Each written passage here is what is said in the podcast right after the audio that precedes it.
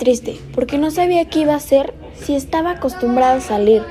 Me hubiera gustado que no estuviera la pandemia e ir a clases, salir al parque, abrazar a las personas que quiero, salir a conocer más lugares y me hubiera gustado ir a clases presenciales.